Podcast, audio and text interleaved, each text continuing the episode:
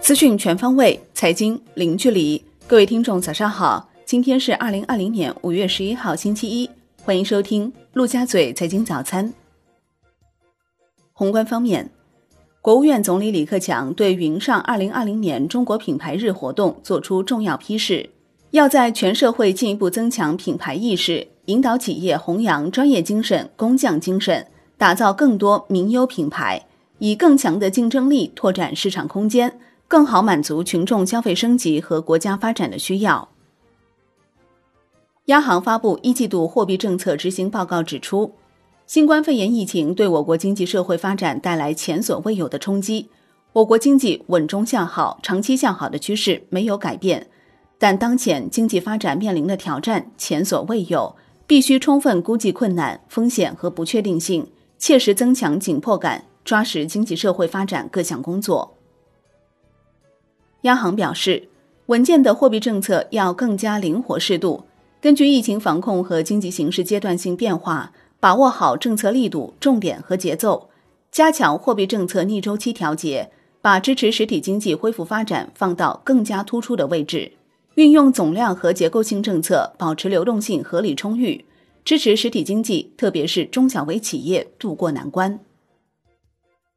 央行要求。继续深化 LPR 改革，释放潜力，疏通市场利率向贷款利率的传导渠道，推动降低贷款实际利率，有序推进存量浮动利率贷款定价基准转换，将金融机构存量企业贷款转换进度纳入 MPA 和合格审慎评估考核，预计在八月底前可基本完成转换。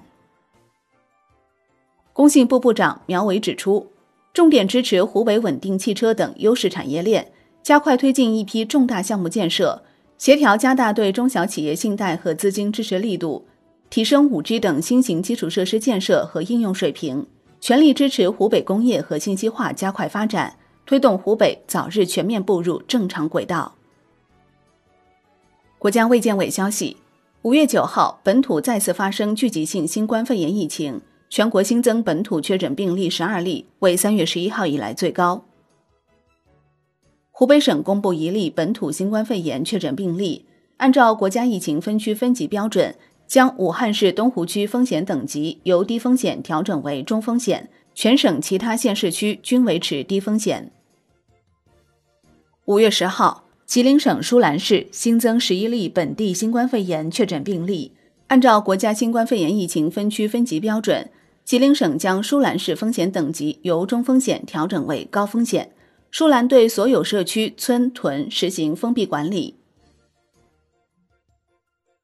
浙江义乌市商务局称，从五月十号起，全国范围将暂停以市场采购贸易方式出口新型冠状病毒检测试剂、医用口罩、医用防护服、呼吸机、红外体温计等医用物资和非医用口罩。本周央行公开市场无逆回购资金到期，周四将有两千亿元 MLF 到期。国内股市方面，据上证报报道，创业板在审企业受理安排已基本清晰。从投行人士处了解到，创业板在审企业将平稳有序平移。创业板注册制实施之日起十个工作日内，深交所会集中完成在审企业的重新申报。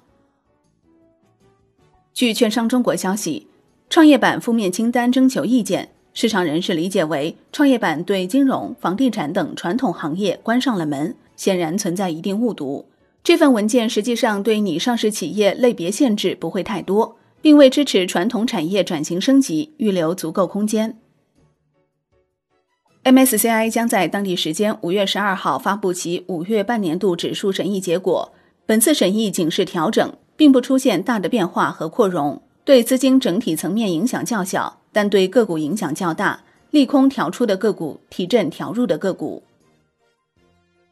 智飞生物董事长蒋仁生宣布，自主研发的国家一类新药结合重组蛋白乙卡正式上市。该药为近百年来全球第一款用于结核病诊断、结核杆菌感染诊断的生物制品。顺丰正式送外卖，顺丰同城日前上线丰食平台，主打面向企业员工市场的送餐服务。丰食目前已有近百家知名餐饮企业入驻。包括必胜客、德克士、真功夫、西贝、周黑鸭等。楼市方面，央行要求坚持房子是用来住的，不是用来炒的定位和不将房地产作为短期刺激经济的手段要求，保持房地产金融政策的连续性、一致性、稳定性。产业方面，《人民日报》发表锐评称，快递柜如此收费，这可是部商业险棋，让用户用的舒心，也让企业以合适方式获取利益。关键是用合理的模式，在多方利益中找到平衡，而底线则是确保消费者的知情权和选择权。海外方面，据美国有线电视新闻网消息，白宫一名高级官员说，在美国副总统彭斯的新闻秘书凯蒂·米勒的新冠病毒检测呈阳性后，白宫内部进行了密切接触者追踪，米勒接触过的所有人的检测结果均为阴性。国际股市方面。复工受阻，特斯拉 CEO 马斯克表示，特斯拉正准备对加州阿拉米达县提起诉讼，将把总部和未来计划移至德克萨斯州和内华达州。目前，公司已经启动恢复运营的流程。债券方面，央行强调加强金融债券管理制度建设，建立分层分类的储价式发行管理体系，支持民营企业股权融资和发行债券融资。增强金融服务实体经济能力，促进公司信用类债券信息披露标准统一，完善债券违约风险防范和处置机制。外汇方面，